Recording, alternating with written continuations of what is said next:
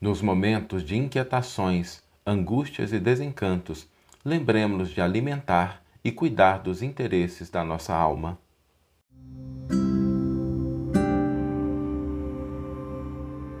Você está ouvindo o podcast O Evangelho por Emmanuel, um podcast dedicado à interpretação e ao estudo da Boa Nova de Jesus através da contribuição do benfeitor Emmanuel. Hoje nós vamos refletir sobre alimento espiritual, aquela necessidade que nós temos de nutrir também a nossa alma.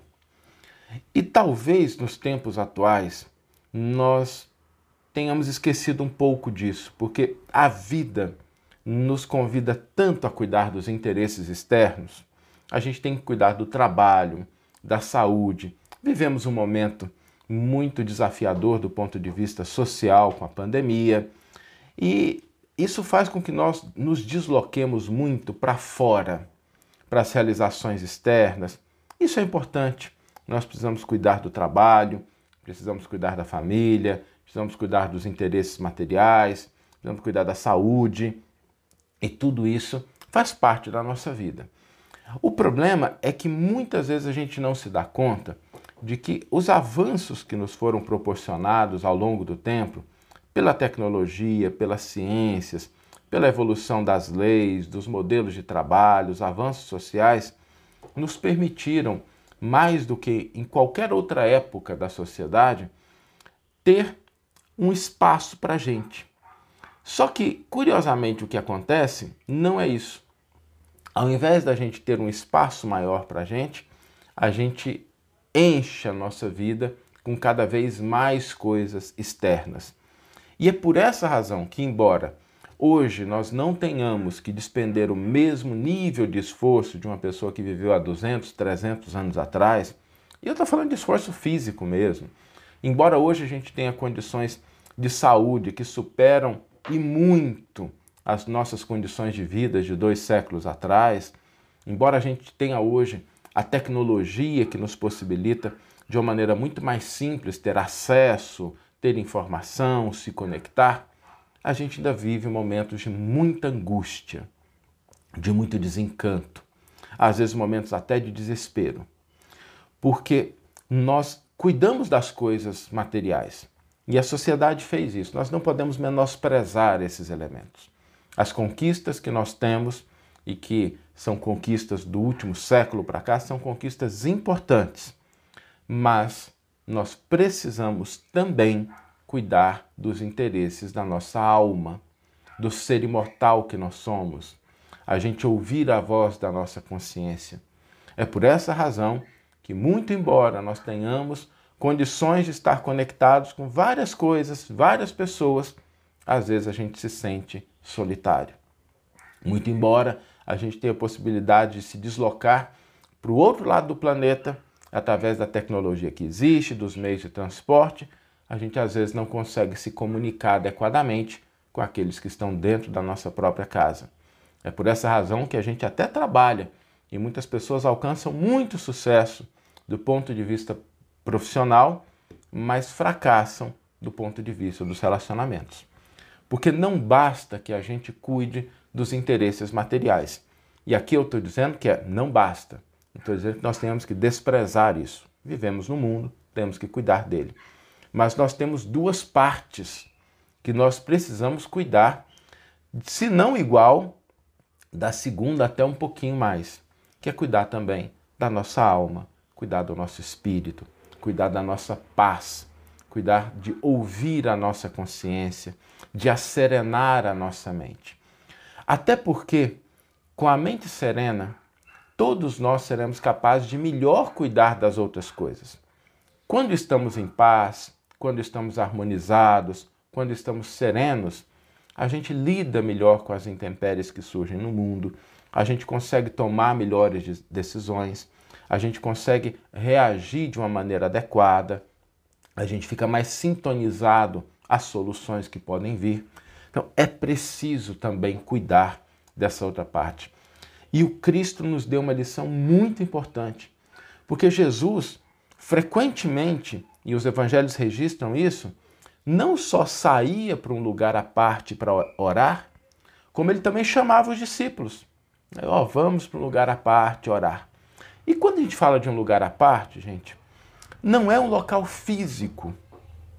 Tá bom, alguns de nós têm a condição de morar ali perto de uma praça, de ter um cantinho na casa em que a gente pode se afastar, se dedicar. Ótimo se tiver isso, um contato com a natureza, isso tudo muito, é muito bom. Mas o alimento espiritual, ele não necessita de um local físico. Nós podemos também meditar, orar, na hora que a gente está realizando alguma coisa, na hora que a gente está realizando uma tarefa, desempenhando uma atividade, porque não é um local físico, geográfico, é um estado mental, é um estado de atenção, é um estado em que a gente se conecta com aquilo que há de mais superior na vida, é um local onde a gente respira com mais tranquilidade, onde a gente asserena a nossa mente, onde a gente dá um tempinho nas preocupações e a gente presta atenção, concentra a nossa mente naquilo que a gente está fazendo, nos ideais superiores, no sentimento de gratidão. E isso vai fortalecendo a nossa consciência. Quando nós fortalecemos a nossa consciência, é porque ela está, a gente está nutrindo o nosso espírito, nutrindo a nossa alma. A gente não precisa só do alimento físico, a gente precisa do alimento espiritual também. E o alimento espiritual ele começa quando a gente abre um espaço na nossa mente para que a gente possa ir a esse lugar à parte das preocupações do mundo e a gente vai fortalecendo a nossa consciência, que a partir daí consegue nos auxiliar também nos outros campos da vida. Então, alimentar a alma, alimentar o espírito significa cultivar essa paz interior, o fortalecimento da consciência, através da oração, da meditação, do afastamento temporário, alguns minutos das preocupações e a gente sentir a bênção da vida, a presença de Deus em nossos corações e a nossa natureza de seres imortais. É preciso então que nós também, como Jesus nos ensina, cuidemos das coisas do mundo, mas que a gente cuide também do nosso campo espiritual, nosso alimento espiritual, para que a nossa alma não fique assim franzina, ela não fique mirrada, não fique enfraquecida, e aí todas as áreas da nossa vida também começam a sofrer as consequências disso.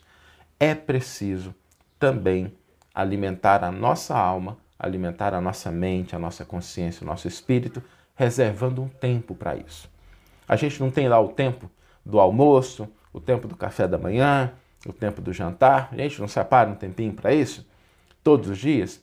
Separemos um tempo, então, para também alimentar o nosso espírito com serenidade, com paz, com harmonia, com tranquilidade, com gratidão, com serenidade. Vamos ler agora a íntegra do versículo e do comentário que inspiraram a nossa reflexão dessa manhã. O versículo está no Evangelho de Marcos, capítulo 6, versículo 31, e nos diz: Diz-lhes: Vinde vós mesmos para um lugar ermo em particular e descansai um pouco, pois eram muitos os que vinham e saíam, e nem para comer encontravam tempo oportuno. Emmanuel intitula o seu comentário Refugia-te em paz. O convite do Mestre para que os discípulos procurem lugar à parte a fim de repousarem a mente e o coração na prece, é cada vez mais oportuno. Todas as estradas terrestres estão cheias dos que vão e vêm, atormentados pelos interesses imediatistas, sem encontrarem tempo para a recepção de alimento espiritual. Inúmeras pessoas atravessam a senda famintas de ouro e voltam carregadas de desilusões. Outras muitas correm às aventuras, sedentas de novidade emocional e regressam com o tédio destruidor. Nunca houve no mundo tantos templos de pedra como agora para as manifestações de religiosidade, e jamais apareceu tamanho volume de desencanto nas almas. A legislação trabalhista vem reduzindo as atividades das mãos como nunca. No entanto, em tempo algum surgiram preocupações tão angustiosas como na atualidade. As máquinas da civilização moderna limitaram espantosamente o esforço humano.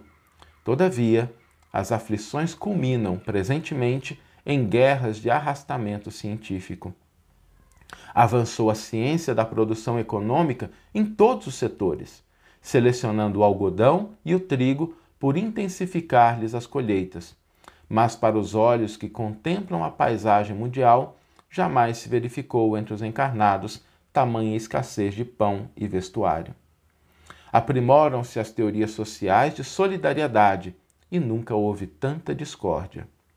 Como acontecia nos tempos da permanência de Jesus no apostolado, a maioria dos homens permanece no vai e vem dos caminhos, entre a procura desorientada e o achado falso, entre a mocidade leviana e a velhice desiludida, entre a saúde menosprezada e a moléstia sem proveito, entre a encarnação perdida e a desencarnação em desespero. Ó oh, meu amigo, se adotaste efetivamente o aprendizado com o Divino Mestre, retira-te a um lugar à parte e cultiva os interesses de tua alma. É possível que não encontres o jardim exterior que facilite a meditação, nem algum pedaço de natureza física onde repouse do cansaço material. Todavia, penetra o santuário de ti mesmo. Há muitos sentimentos que te animam há séculos imitando em teu íntimo o fluxo e o refluxo da multidão. Passam apressados de teu coração ao teu cérebro e voltam do cérebro ao coração, sempre os mesmos, incapacitados de acesso à luz espiritual. São os princípios fantasistas de paz e justiça, de amor e felicidade que o plano da carne te impõe. Em certas circunstâncias da experiência transitória, podem ser úteis. Entretanto, não vivas exclusivamente ao lado deles. Exerceriam sobre ti o cativeiro infernal. Refugia-te no templo à parte, dentro de tua alma, porque somente aí encontrarás as verdadeiras noções de paz e da justiça, do amor e da felicidade reais a que o Senhor te destinou. Que você tenha uma excelente manhã, uma excelente tarde ou uma excelente noite e que possamos nos encontrar no próximo episódio. Um grande abraço e até lá!